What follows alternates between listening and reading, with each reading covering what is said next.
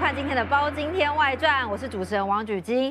最近呢，很多人在讨论一个话题，尤其是近年来哦，就是美元有可能被替代吗？为什么要讨论这个话题呢？大家知道哦，中国跟俄罗斯呢一直以来都很想要去美元化，因为大家都觉得呢，哎呀，美国都一直把美元当武器，银弹银弹。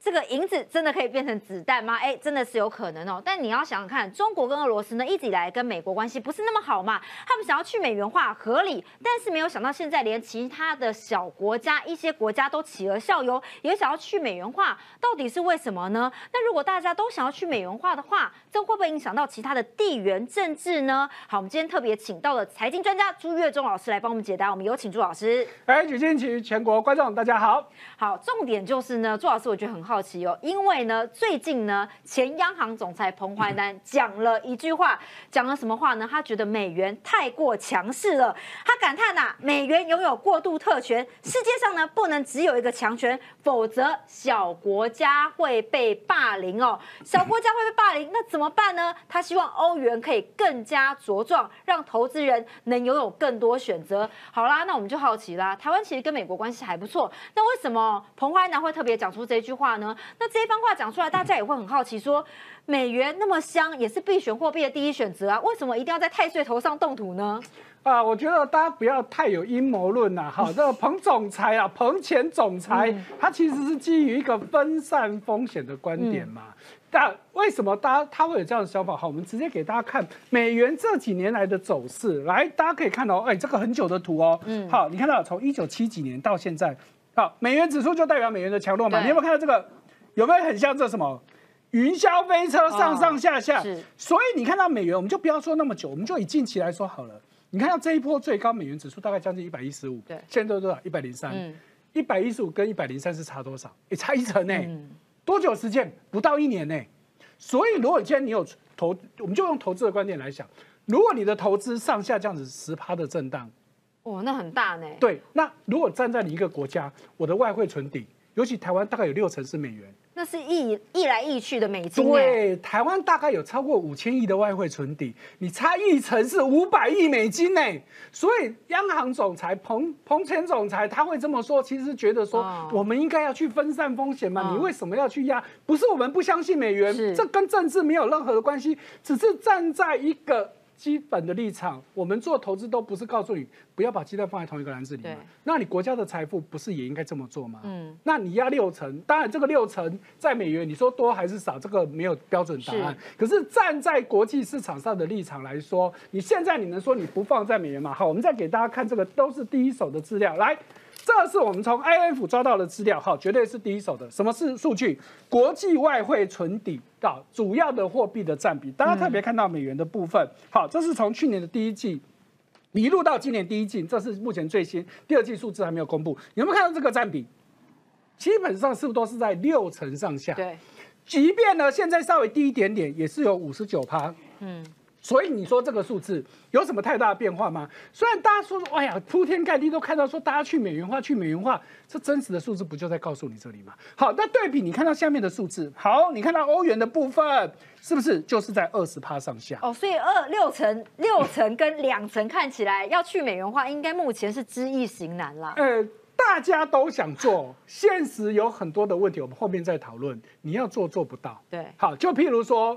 你今天你要去做投资，嗯，你现在跟你说哇，AI 股好热，AI 股都在涨，那你要不要把钱都压在 AI 股？嗯，你不压又觉得人家都在涨，那你压了又怕它下来，嗯，确实是个难度嘛。我我想要压美元，我觉得美元最安全，必然的嘛。嗯，可是你又怕我们刚看到的图，美元上下震荡这么大，你想要少持有美元，问题是你能放到哪里去？就我们刚刚说的，你觉得 AI 股风险太大，我想买其他股，请问你要买谁？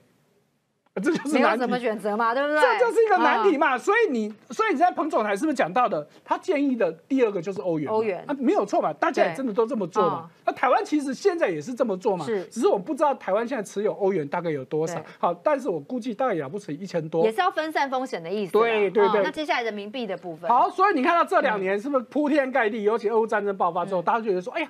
这个俄罗斯去美去要去美元化，所以他要改用人民币，感觉上好像大家应该多用人民币嘛。可是你看实际上数字哦，人民币在外汇存底的占比有没有看到？这几年特别注意到，这是还没有刚开始俄乌战争的时候，到现在是不是都是两趴多？零点二啦。哎，人民币两趴多，好对，所以你说有实际上有变多吗？其实也还好。那当然这是外汇存底，也就是世界各国简单的概念就是各国的存款。好，但是大家还会看到另外一个数字，就是那我实际国际交易呢？对，哎，国际交易又是另外一件事情了。好，来。那大家现在到底用什么货币在做交易？里面有三条线，可是要先说明一下，里面的蓝色的线跟绿色的线，基本上我们要看右边的轴，对，因为它数字比较高。那红色是人民币，因为它的数字比较低，所以我们要看这另外一边的轴。好，所以你仔细看哦。我们先看到美元，这是 SWIFT。好，我们等一下再解释 SWIFT 是什么。简单来说，国际上的。贸易，各种交易都要透过 SWIFT 进行交换，所以它的数字，这个都是一手资料，哈，跟你网络上可能查到的数字可能会有落差，但是我会告诉你，这是绝对准确的数字。然后，所以你看哦，你看到美元这几年也是一样，它是每个月的数字，所以从去年一月，我故意抓一月，为什么？因为俄乌战争还没爆发，到现在你看到美元这条蓝色的线，有一个时间有特别的高，但是大部分时间这个特别高，因为季节性因素，我们就不管它有没有发现。在国际上使用美元的占比大概就是四成多一点，那使用欧元就是绿色的线，你有没有看到？好，一样，这个特别低季节性因素，我们不管它。不管俄乌战争有没有爆发，你有没有发现，基本上这个占比大概也是四成低一点，也就是说美元是最多的，欧元是相对少一点。但是你看到人民币，刚刚我们是讲俄乌战争，俄罗斯是跟你说，哎呀，我要改用人民币，还有很多国家说，哎呀，我要跟改用人民币。可是你看到实际上人民币是红色的这条线，反而在俄乌战争爆发之前，人民币还比较高。不过这是因为去年一月。农历新年嘛，好，所以这个交易比较多，不管。所以你看到，实际上我们说了，红色你要看到右边的这条线，你发现什么？实际占比其实就是一趴多。哦，你看这条红色线有特别变高吗？没有，没有嘛。所以我们刚刚说了，这季节性因素，因为过年，人民中国人比较会花钱，所以就比变变高以外，大部分时间其实就在这个水准。所以这不就在告诉你，很多媒体的资讯，他只片面的看到俄罗斯这么说。俄罗斯能够代表全世界吗？俄罗斯再怎么大，它的交易也好，它的外汇存底也好，占全世界只是那么一小部分。好，所以呢，大家也说呢，就是现实蛮骨感的啦。其实人民币的交易也没有那么多，但是呢，他们主要也没有办法去美元化。但有没有办法在美国之外另起炉灶呢？这是日呃这个中国跟俄罗斯想要做的部分哦。因为像是俄罗斯呢，现在在俄乌战争之后呢，他们也打算要打去美元化战争嘛，就希望大部分大规模都使用人民币，尤其是在石油的部分吗。呃，确实哦，很多国家都想说啊，币我们就不要说其他的，我们说我们自己台湾好了。如果我们出去外国买东西都用台币，有没有很快乐？嗯，非常快乐嘛。不用换汇嘛？不用换汇，我就没有没有这个所谓的汇兑成本、汇兑风险的问题嘛？问题你做得到吗？做不到嘛？嗯，只有什么大国才有可能。大国，譬如说我今天是个大国，譬如说我是中国，对，我跟说跟你说我要现在买东西，我现在要用人民币，你要不要收？嗯，你不收我就跟你买，嗯，那你会不会？勉为其难，我我就得收嘛。嗯所以只有大国有机会有这种情况。那可是放在你，你今天如果我今天有其他客户也要跟我买，那我为什么要屈就你中国？嗯不一定嘛。嗯，好，所以这就是现实的一个问题。每个国家都想要用自己的货币，对，但是不代表他会成功。嗯。当然，我们真的，你新闻上可以看到很多很多例子。譬如说，就在这两天最新的新闻，你看到印度跟沙特阿拉伯买石油，对，开始用印度的货货币卢比喽。嗯，可是这也只是印度跟沙特阿拉伯之间的贸易而已嘛。那问题是，印度能够跟沙特阿拉伯买多少石油？这只是在沙特阿拉伯整体生意中的一小部分。可是沙特阿拉伯它整体对外的油价的报价还是美元啊。这就是一个现实问题嘛，我们不得不说，美元的霸权它其来有之哦，它有它根深蒂固的，从历史面到政治面到经济的现实面，都告诉你美元就是这么强。来，我们先让大家了解，大家一定觉得奇怪，为什么我一定要用美元呢？对不对？譬如说，好，我今天我跟宇金做生意，我们是两个不同的国家。可是我们两个做生意为什么要用美元？为什么不能用你的货币跟我的货币直接来交易就好了呢？怎么想也是应该这样子才合理嘛？要么用你的，要么用我的。我为什么要用一个第三国跟我不关系的？好，所以原因就在这个部分。来，最早历史的根源就是好，这个在很多年前的叫布雷顿森林会议啊。布雷顿是美国的一个城市，它在一九四四年的时候呢，有四十八个国家就在这里开会。开会什么事情呢？就大家决定以美元为尊。为什么？一九四四年不就是二战的时候？因为从一战到二战之后呢，美国开始奠定它的国际地位，它就是变成国际最大嘛。所以呢，现在美国出来说这件事情，你们都要用我的货币哦。你你敢不听吗？不行，你这样当下的环境不可能嘛。所以这就是一个历史的渊源。好，可是这件事情当然不是一直延续到现在。其实早在一九七三年，这件事情就拜拜了。为什么？一九七一年的时候很重要。当时我们回到一九四四年开这个布雷顿会议的时候呢，为什么大家要去愿意？当然，你美国不可能压迫你嘛，因为美国当时说，你如果不相信我的美元，可是我的美元可以换成等值的黄金。那你总觉得可以了，对嘛？所以以前的美元是跟黄金挂钩的。我们用学术的说法叫金本位制度，也就是你不相信这个货币，你可以把它换成对等值的黄金。比如说，我今天早年台币也做过类似的事情，这个叫金本位制度。好，可是你要去联系这个黄金，表示你的国力要够强，因为你不知道什么时候民众随时来跟你换。那你是有一个很大的黄金储备，可是到了一九七零年发生什么事情？石油危机。好，如果懂历史人都知道，所以美国那时候遇到了很大很大的经济问题，所以当时的尼克森总统就宣布取消这个挂钩。哇，一取消挂钩，你美元是不是就开始要波动了？那我为什么还要去遵守？嗯，所以呢，布雷顿森林会议就在这个时间就瓦解了。嗯，可是问题是。你已经用了好几十年的美元的习惯了，你会因此就改用其他货币？也不会，因为人很容易就形成习惯嘛。那当然不是这样子。好，那在包含的哈其他美国的地位，我们刚刚说了嘛，美国从去从一战、二战之后，它的国际地位就这么强大，它是全世界不管是政治、军事或者是经济都是第一大国，你大家都想跟他做生意，即便我没有这个布雷顿会议的这个约束，我也不跟黄金勾结了，你跟我做生意，你还是得用美元嘛。这是一个没办法，大国使然，你跟大国往来就是有这样子的问题嘛。好，那再来，久了久了，是不是全世界你想得到的商品都是用美元计价？尤其是在原物料，你想得到原物料的国际报价，基本上都是美元美元计价。甚至中中国人就会生气了，你美国人也不爱黄金，全世界买黄金最多的是我，为什么国际金价用黄金用美元计价？所以中国这几年一直想改变这事情，说他自己成立了。黄金交易所，他希望说用人民币报价，问题是他搞了快十年了也不成，为什么？就大家已经养成习惯了嘛。好，所以现实的是不是金融市场？我们刚刚说的就不管原物料商品，你到国际市场上，你做国任何国际贸易，两国之间就我们刚刚说，我跟举金做生意，我们还是得被迫用美元。因为讲难听，你不相信我，我也不相信。是因为我们担心会波动嘛？就像是大家投资比特币一样，我怎么知道哪一天它会不会垮台嘞？对，可是问题在过去呢，你不得不接受啊，因为我不相信你，你也不相信我，那美元至少我们两个都相信，对，那就用吧。嗯哼，所以这就是一个很大很大的问题嘛。那当这么多的问题，这几十年了，你看从一九四四年布雷顿会议到现在，你看它是不是快一百年了？所以大家就开始思维，就回到刚我们看到的这个。我们的彭焕南总裁是不是说，哎，过去的历史从十五世纪以来，各种货币大概就是独领风骚一百年，美国的一百年大戏也快到了，嗯，所以。美国到底美元到底能不能继续强下去？这就是一个问题。但你看哦，俄罗斯它其实也想变成强势货币嘛，尤其在俄乌战争之后，像那个时候啊，大家想说，哎呀，俄乌战争之后啊，俄罗斯应该要经济衰退了，但是没有，因为为什么呢？他手上握有石油嘛，对，还有这个掌控权嘛，所以你看，美国想要牵制俄罗斯，那个时候不是下了很多禁令吗？没错。但发现没有办法，俄罗斯也很担心说卢布会贬值嘛，他也设了一个规定说，好，你要给我买石油，对不对？全部都以卢布来做交易。那美国怎么玩呢？是不是在这个短暂时间，哎，卢布好像就上扬了？呃，没有错。所以你看到在去年，卢布居然是逆势升值。如果你去回顾去年国际上的非美元货币，几乎都是对美元贬值的。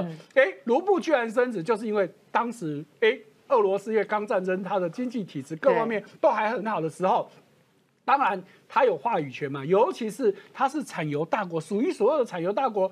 你要不要跟我买石油？要嘛，那请你付卢卢布。嗯，好，因为那美国西方国家不让我用美金啊，你要用卢布。那当大家对卢布的需求多的时候，卢布自然就转强嘛。可是这件事情好景不长，到今年以来，卢布大逆转，最大的问题还是回归到你刚开始打战争的时候，你还蛮有钱的。可是战争是烧钱呐，嗯，到底烧了多少钱我们不知道，但是绝对是天文数字。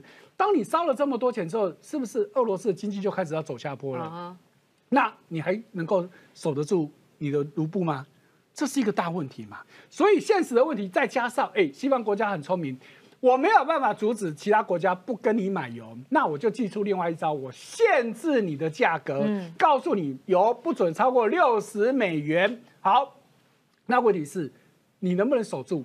那其他国家，尤其是大家都知道，中国跟印度都一直在跟俄罗斯买油嘛。好，那。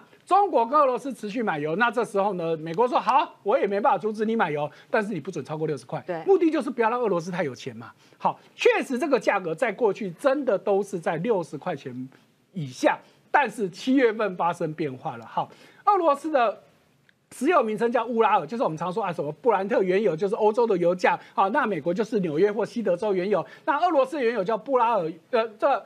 巴尔原油呢，在七月份的均价来到六十四块多美金哦，所以突破六十块了。对呀，哎，美国的经济希望经济没效了吗？为什么？哎，真的上有政策，下有对策嘛。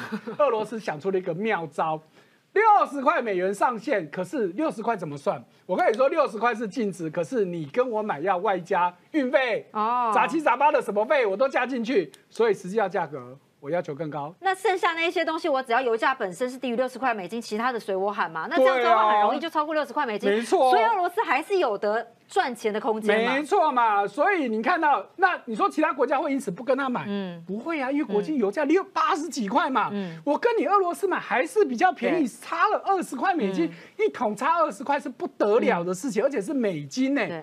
所以俄罗斯就因为这样子，哎。他就发现，原来我可以这样子玩。那当然不晓得是谁教他的。好，那不管怎么样，你所以你看到这一波的卢布，之前因为它真的状况很差，所以卢布曾经贬破一百对美元一百比一。但是最近有稍微回升起来，我觉得就跟这个均价价格一出来说，哎，居然超过六十块了，因为他想出来这个办法了。那是不是真的能够就此如步回升呢？我觉得这还要再更看更长的时间哈。但是都在告诉你这样子一件事情：，你各国的货币你要去突破美国，或是突破美元，重重封锁也没有那么简单，没那么简单呐。哈，那当然你说要美国要反过来要完全去封锁，也不是那么容易，因为真的上有政策，下有对策。所以现在不就在告诉你，回到一个现实的问题。大家都觉得美元波动很大，哈，就像我们刚刚给大家看到的东西。可是问题是，你能怎么样？你有第二个选择吗？嗯，那大家可能想的就是欧元嘛。好，可是如果我们今天给大家看过去欧元的走势啊，哈，你会就会发现，欧元的走势其实波动比美元更大嘛。你看到以前。高的时候什么时候啊？两千年就是金融海啸以前，它甚至到一点六哦。嗯，哎，大家可能没有印象，欧元曾经这么高过。但是你看到后来是不是整个就下来？这一波最低甚至只剩零点九五，也就是说，欧元有一段时间还比美元更不值钱。好，现在虽然回到到一点零八到一点一之间，可是问题是，你说美元波动大，那我换欧元，嗯，有比较好吗？嗯。好像也没有，如果波动更大的话，对我来讲好像看美合哈。这就是一个问题，所以回到一个问题，彭总裁只是建议说，我们还是去分散风险，因为我们不知道谁会抢回落。至少欧元跟美元是一个跷跷板，嗯那我两个背了一试一下，不就相对安全？但老师，我觉得有个问题是，那你看大家都说要分散分分散风险嘛，但你看除了中国跟俄罗斯这样做，包括最近连印度、阿根廷、巴西、南非到东南亚很多国家都想要减少对美元的依赖，可这牵涉到了地缘政治。跟一些战略的考量，那这些小国家，它不是也要赖美国为生吗？那难道他们不担心吗？哎呀，这就是一个，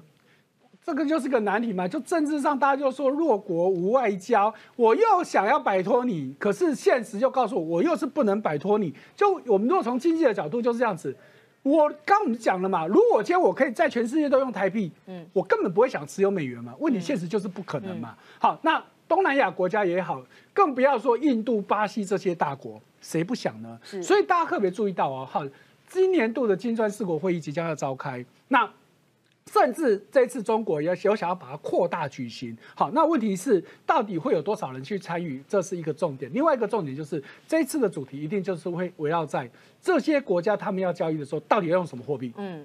哎，那这就是政政治角力了哦，已经不是单纯的我们刚刚说，就从比较从经济的现实面来看，就变成是大国角力嘛。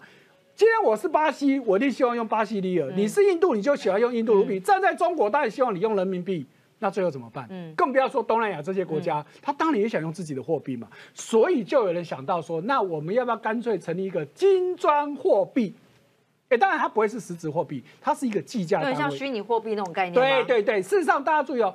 欧元不是一开始就是现在这样子的一个货币成的的问题啊哈，欧元其实是两千年以后才有实体货币，在更早之前它其实也都只是一个计价单位，所以现在东南亚国家其实就已经在做了。那这一次呢，哈，由巴西他就有提议说，我们就干脆做一个金砖货币，对，就不要炒了嘛。嗯，那有那么简单吗？全世界能够用共同货币也算有成功的，不就欧元？你讲得出第二个例子吗？拉丁美洲国家也曾经想要玩过类似的方法，可是我连我都记不起来到底那个货币叫什么名字名字，因为无疾而终嘛。你要去支撑它，基本上各国要去遵守。对，这是一个。第二个，不是只有你们自己关起来玩，其他国家认不认同你？比如说我们刚刚说的，你东协国家你自己假设，我们随便说假设成立一个东协币，那你非东协国家要不要玩？要不要要不要相信你？至少我们现在相信欧元嘛，我跟欧洲做生意，我用欧元我是 OK 的。可是你今天发明一个新货币，我要接受吗？你金砖国发明金砖币，我要接受吗？这有太多现实的考量。好，但是老师刚刚有讲到一个，因为其实除了美元之外呢，第二个看起来应该就是欧元比较可能是第二名嘛。那第三名看起来应该就是人民币的部分。那人民币它也部分呢，也不是想要直接去美元化，它也是想要另起炉灶。那这也关系到原物料，因为大家说原物料很多大国就是这些小国家嘛。但重点来了。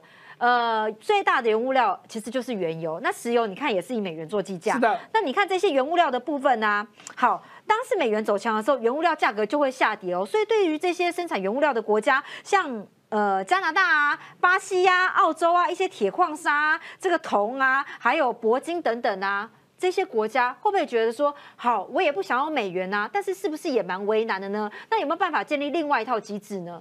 好，这就是这个很大的难题嘛。因为我们刚刚说的，绝大部分的原物料都是用美元计价，那你生产这些原物料的国家，因为美元变贵了，相对我这个原物料也跟着变贵，大家买的就变少。对，那我的经济就会受到影响嘛。所以我希望能够跟美元脱脱钩，最好用我自己的货币。好，譬如说我巴西有这么多农产品，我都用我自己的巴西里尔。问题现实问题是，人家为什么要相信你？嗯，这是个现实问题嘛。就像我们刚刚讲黄金的例子。黄金至少已经是全世界大家都相信的商品。那中国又说我是第一大的消费国，哎，我有买方的力量在，那我要用人民币来做黄金的计价。可是问题是别人不同意啊。那只要两方说法说好就好了。你看像阿根廷，他政府不就宣布我之前用人民币计价吗？所以这个就成啦。呃，这应该就分成两个面向来说，一个是我们私底下两方当然说好就好，但是回到整体。全世界的情况能够构成一个共识吗？因为这变成一个问题是，我们在喊在看价格的时候，它也是美元计价，只是我付钱的时候不付美元，这不就牵扯到一个问题？我就譬如说我刚举的例子，我印度我跟阿拉伯买石油，阿拉伯同意我用印度的卢比来付钱，可是请问卢比要付多少钱？嗯，他要不要参考国际油价？国际油价是谁？美国就是美国，不就是美元？回到原来嘛？对，你不是还要回来？我只是用美元换算成卢比，用卢比再付给你沙特阿拉伯，请问这个意义何在？但是没有意义嘛？我觉得人民币哦，这个习近平也蛮野心勃勃的。二零二二年十二月的时候呢，他就跟沙特阿拉伯提议说啊，不然我们用人民币来计算石油的价格好了。就沙特阿拉伯也同意了，这下美国怎么办呢？他是不是要另外再做签字呢？好，当然了，所以美国立刻就出手嘛，哈，就是半强迫威胁，半利诱嘛，哈，就所以沙特阿拉伯有说了，只是我跟中国之间，就是说我对其他国家，就像我刚说的，印度跟沙特阿拉伯，你可以。用卢比付账，那我中国要跟沙特阿拉伯买石油，我也可以用人民币记账。可是问题是，国际的报价不可能换，至少短时间不可能换。沙特阿拉伯当然不敢得罪美国，全面都用人民币计价。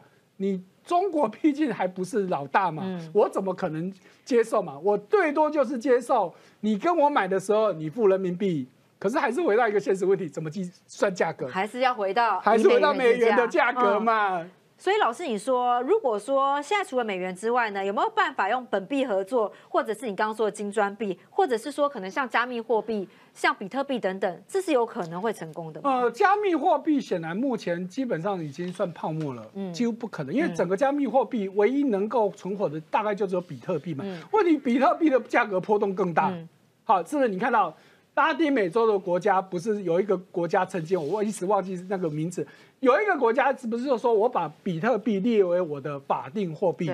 结果你看多惨，比特币你看前一波最高升到六万七美元一枚，结果最低跌到剩一万多，你的国家的外汇存底。我们刚刚都已经嫌美元波动大了，你比特币还得了？波动更大。对，所以这种真的就是说说而已，没有人敢真的做嘛。所以你回到所有的问题，最后还是告诉你，美元即便这些年进来波动真的是比较大，还是相对其他国家还是相对稳定嘛。更不要说美国还是回回到他用政治力量半强迫你，你必须接受美元，因为这是一个现实的问题。因为回到一个很现很重要的问题就是。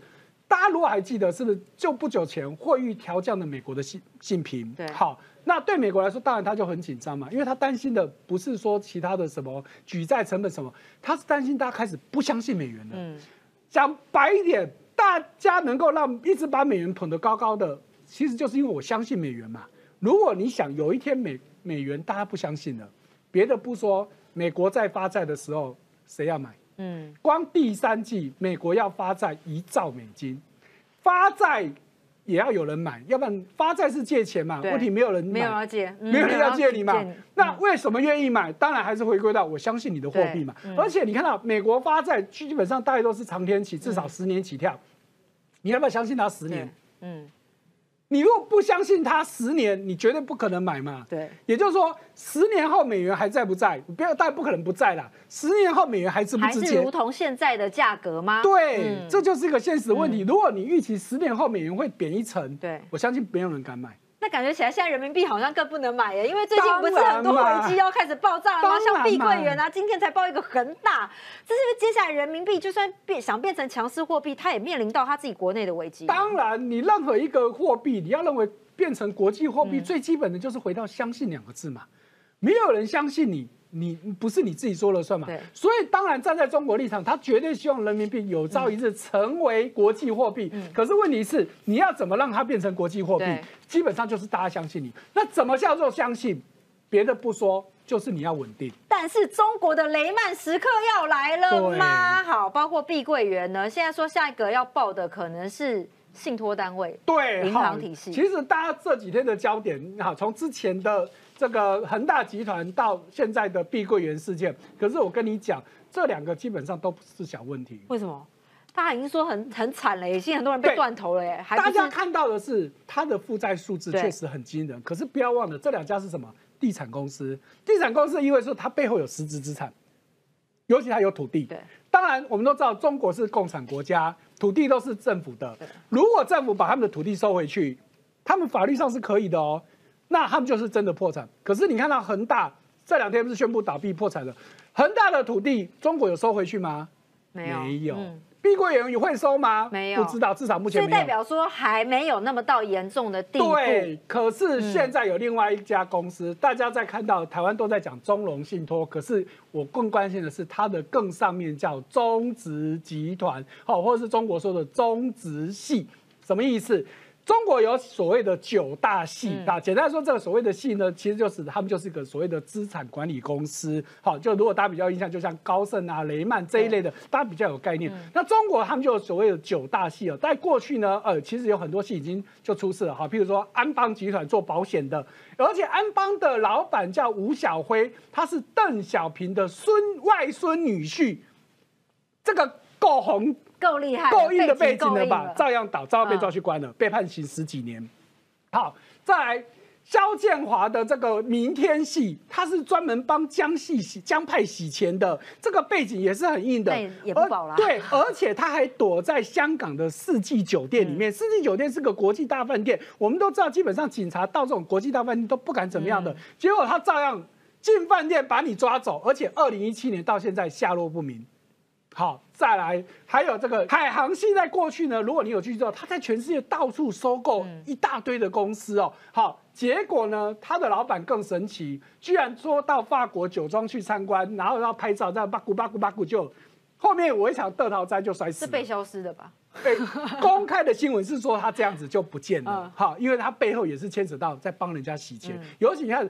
收购海外资产，你以为来真的吗？其实是在帮特定人把钱运到海外去。好，那现在这个叫做谢植坤这个老板，好，问题是这个谢植坤他在二零二一年底突然说心脏病去世，听起来好像很正常嘛，就生病了嘛，就过去了嘛。好，可是现在传出来阴谋论哦，第一个，他真的是心脏病死吗？哎，中国。就有人翻出来说，他搞不好是被刺死的，就像我们刚刚说的那些什么戏什么戏，后来都很奇怪的，要么被抓，要么就是死于非命。好，那谢子坤真的是心脏病死吗？这是一个问号。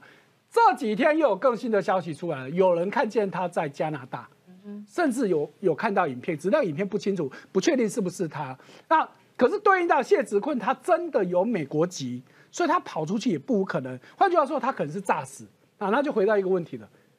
他为什么会这个样子？就回到你再看他现在出的事情，你从二零二一年底他突然死掉之后，这个系统就出事了。可是回到谢植坤这个人，不要说台湾，连中国大陆对他都很陌生。我去查了很多他的资料，只知道他是黑龙江出生，一开始做印刷工厂的工人。好，后来中国开始改革开放，是不是有很多建设？建设是要用木材，黑龙江有很多的木材嘛。我们小时候念地理不是大兴安岭。所以他做一件事情，台湾俗称的“三老鼠”哦，盗砍森林卖，是不是就很值钱？所以他这样子就赚了第一桶金。好，可是他后来就开始做很多很多生意。可是我比较纳闷的是，他当初在做的生意，当然跨了很多行业，可是至少都是制造业部分。他为什么能够摇身一变变成了金融大亨？嗯，这一段就完全是空白的，嗯，完全不知道他为什么。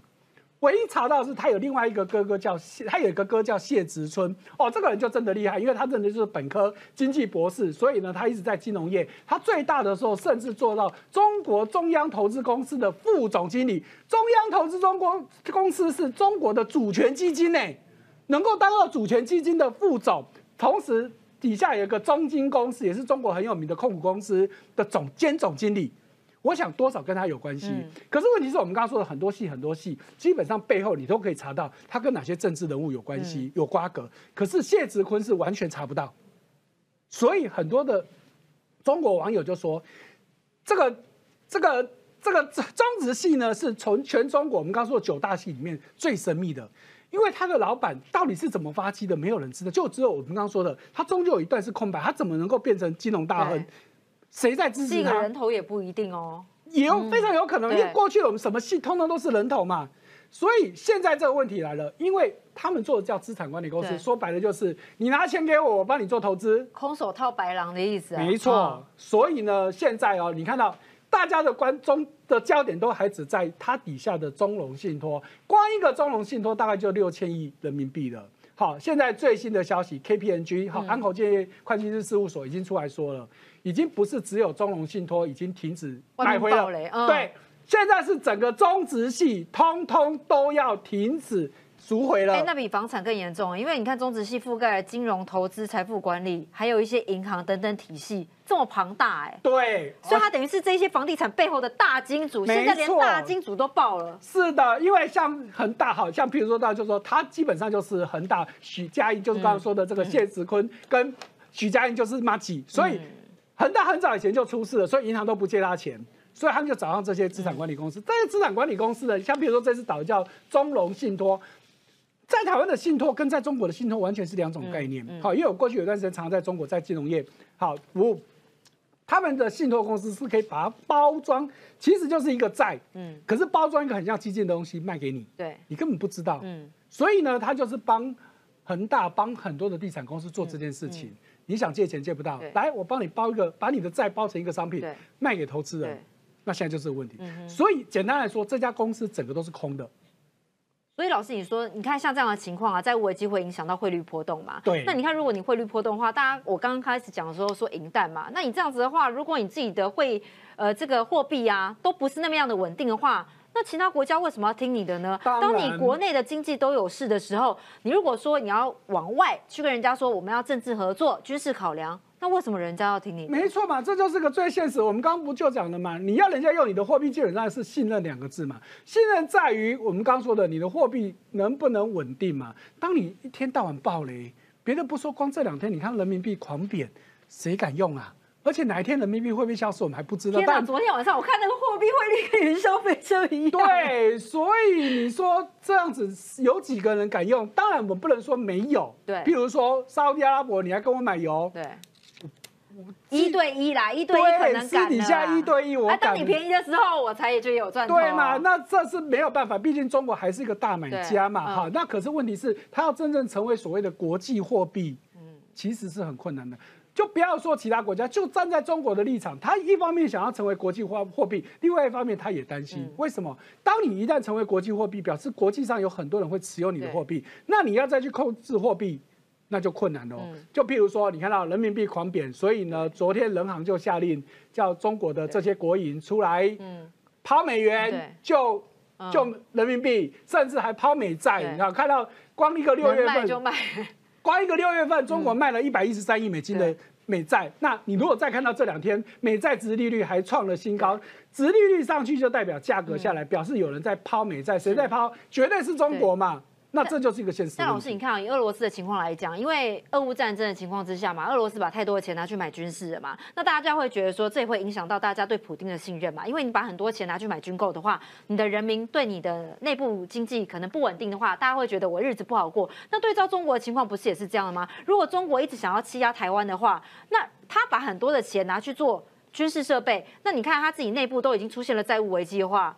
那这对他来讲是一个优势吗？会不会造成更大的连环爆？当然不会，可能不可能是优势嘛。因为不管是从经济的现实面，或者是政治的现实面，大家都会去担心这件事情嘛。那经济的部分，我们刚刚已经讲了很多，我们就不多说。那政治的现实面，就如刚刚已经说的说的，你看到现在俄罗斯的状况，哎，你在侵略人家。你要我怎么相信你这个国家？就不要说相信你的货币，跟我以后想跟你做生意、打交道，我都会紧张了。那同样的道理，那你如果中国今天好，你进犯台湾，甚至或者是进犯其他国家，那别的不说，二零二零年印度跟中国是发生边界的一些纠纷，所以你看以前印度跟中国还蛮麻吉的哦。可是因为这件事情开始，对印度对中国开始不信任了，道理就在这里嘛。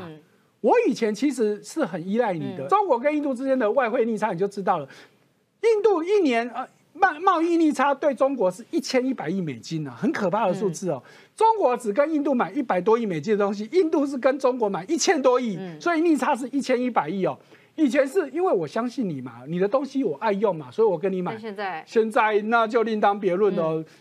对印度来说，中国那时候都还没有发生这些事情，可是我已经开始不相信你，在政治问题嘛，边界嘛，本来我们两个边界讲的好好的。你为什么有事没事就要给他拦截，给他拦截？所以这会影响到他们的经济之间的互信关系嘛？当然，各方面都都会影响嘛。所以这都是一环扣一环的问题嘛。所以再回过头来，为什么我们到现在还相信美国？至少美国不会做这种事情嘛，不会像俄罗斯，不会像中国做这种事情嘛。即便美元会波动，可是就政治的现实来说，至少美国不会做那些乱七八糟的事情，不会去侵犯其他国家。所以我们相对相信这个国家是合理的。哦，所以这一些国家，包括中国、俄罗斯，想要变成强势货币，其实最大的阻碍绊脚石其实是自己啦，因为自己做不好嘛。你要先做好人嘛。但重点是，好，老师，那最近到底是可以投资哪一些货币呢？哪一些在低点呢？其实新台币反而是安全的哦。哎，你看哦，最近新台币有没有看到？虽然一直在贬，可是三十二这个价位到目前为止还没有碰到。所以不要换美金，不要换美元当然现现在美元相对还是强势，对，是有点高。可是你说它有可能再更高吗？可能性越来越小。换欧元还是换日币呢？呃，欧元机会其实它低点已经上来很多了，其实相对没机会。意思就是说欧元涨太多，我们现在换日币的。日币真的就很有机会啊！好，可是日币也面临一个问题，全世界都看涨日元，可是这几天日元还跌给贬给你看，可是能够贬多久？真的没有了，因为两个数字，第一个它的 CPI 七月份还有维持高档，虽然没有更高，但是三点三跟六月份一样，相对高点。可是它的核心 CPI 又比六月更高，来到四点三，也就是说它通膨压力很大。可是大家很不知道，日本还在负利率。嗯，哎，现在全世界欧洲早就没有负利率，全世界就剩你日本负利率，代表你很宽松嘛，结果你货币一直贬。对，那。以前是因为你经济不好，以前有通缩，那你现在通膨三点三，比美国还高哎，嗯，那你要不要升息？嗯，所以全世界觉得你一定要升嘛，好，那所以这就是一个现实的问题。那在以前他不升是觉得经经济不好，可是他第二季经济成长率六派，哎，有本钱哦，所以你看到，接下来会涨哦，日元是元升，神元因之。在今年年初就说日元看一百五，是不是真的到了？对，他之前一个多月前他说看一百六，可是没多久之后改口说看一百三。嗯，哎，最近又说更久以后会看一百二，所以。大家机会哦，有很大的机会，只是我没有办法给大家时间点。好，所以听清楚了吗？尤其是中国呢，人民币最近可能还面临到通缩的压力哦。所以接下来呢，哎，这个货币趋势怎么看呢？会不会影响到地缘政治呢？就是告诉大家，今天我们节目上提供的答案喽。记得按赞、开启小铃铛，我们下次再见喽！谢谢朱老师，谢谢，拜拜。